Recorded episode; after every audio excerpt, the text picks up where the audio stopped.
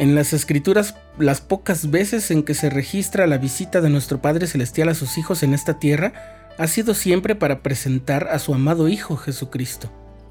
Y cuando lo ha hecho, acompaña a esa presentación con la firme exhortación a que lo escuchemos. A Él oíd, escúchalo.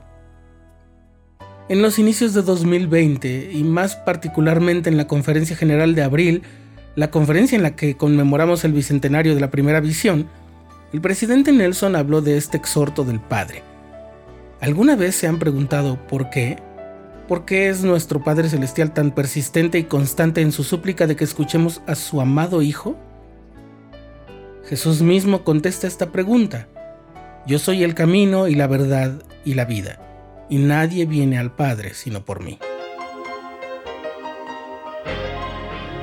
Estás escuchando el programa diario. Presentado por el canal de los santos de la Iglesia de Jesucristo de los Santos de los Últimos Días.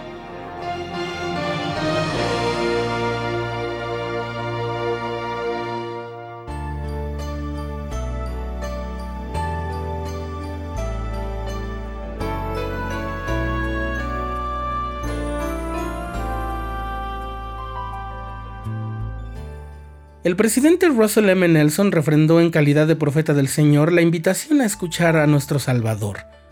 Nos invitó a reflexionar en forma profunda y frecuente en esta pregunta clave. ¿De qué manera lo escuchan? También los invito, dijo él, a dar los pasos para escucharlo mejor y más a menudo. A lo largo de este año nos centraremos de una manera especial en el acontecimiento histórico que tuvo lugar en la arboleda sagrada. ¿Cómo escuchamos al Señor? ¿Qué podemos hacer para escucharlo mejor y con más frecuencia? ¿Cómo reconocemos su voz? ¿Cómo estamos seguros de que lo que escuchamos es su voz y no nuestra voz? Bien, en esta ocasión voy a compartir contigo cuatro formas en las que todos podemos escucharlo. Primero, escúchalo con tu corazón más que con tus oídos. Por supuesto, Dios tiene el poder de hablarnos con una voz audible, pero casi siempre elige poner en nuestras mentes y corazones sencillos pensamientos y sentimientos de una naturaleza específica. Quizás sientas el impulso de decirle algo específico a alguien que sabes que está pasando dificultades. O posiblemente tengas una idea más o menos clara de cómo hacer un cambio importante en tu vida. O quizás pueda ser un repentino impulso de acercarte a alguien en específico, sin saber que necesita ayuda o que te la brindará. Es verdad que algunas de esas impresiones podrían provenir de ti mismo, pero para distinguir las que vienen de una fuente divina, será muy útil poner mucha atención a esos pensamientos y sentimientos. 2. Desconéctate y reduce la velocidad, así escucharás mejor. En nuestro estilo de vida moderno, cada minuto de tiempo es como un premio por el que compiten ferozmente los medios de comunicación, las aplicaciones móviles, las redes sociales, las noticias al instante, las preocupaciones, nuestros amigos, muchísimas cosas. Ahora, dado que sustancialmente la mayoría de ellas son fuentes de distracción, pueden causar interferencia o ruido que nos impedirán escuchar con claridad cualquier mensaje que el Señor esté intentando hacer llegar a nosotros. Así que detente un poco baja la velocidad y desconéctate por un rato.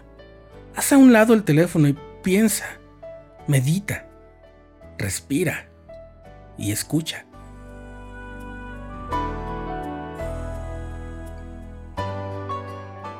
También puedes escucharlo leyendo las escrituras.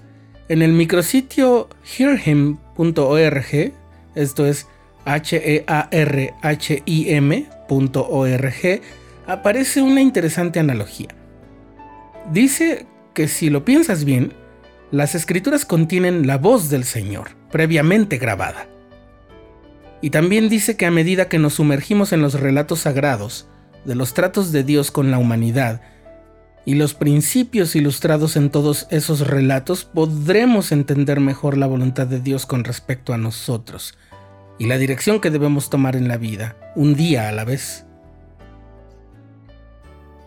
Finalmente, escúchalo en formas pequeñas y sencillas. La experiencia de Elías el profeta de quien leemos en el Antiguo Testamento nos enseña una gran lección sobre cómo es la voz del Señor. En el capítulo 19 del primer libro de los Reyes dice, Y he aquí que Jehová pasaba y un grande y poderoso viento rompía los montes y quebraba las peñas delante de Jehová. Pero Jehová no estaba en el viento. Y tras el viento un terremoto.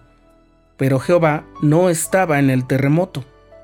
Y tras el terremoto un fuego pero Jehová no estaba en el fuego. Y tras el fuego, una voz apacible y delicada. Y cuando la oyó Elías, cubrió su rostro con su manto.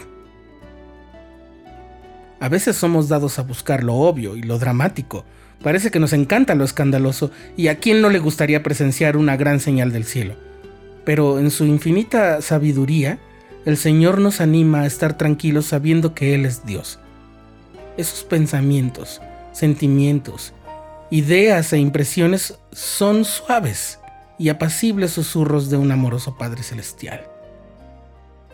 Desde que el presidente Nelson extendió esta invitación, varios miembros del Quórum de los Doce Apóstoles y autoridades generales de la Iglesia han publicado videos o fotos con pensamientos en los que comparten la forma como cada uno de ellos escucha al Señor.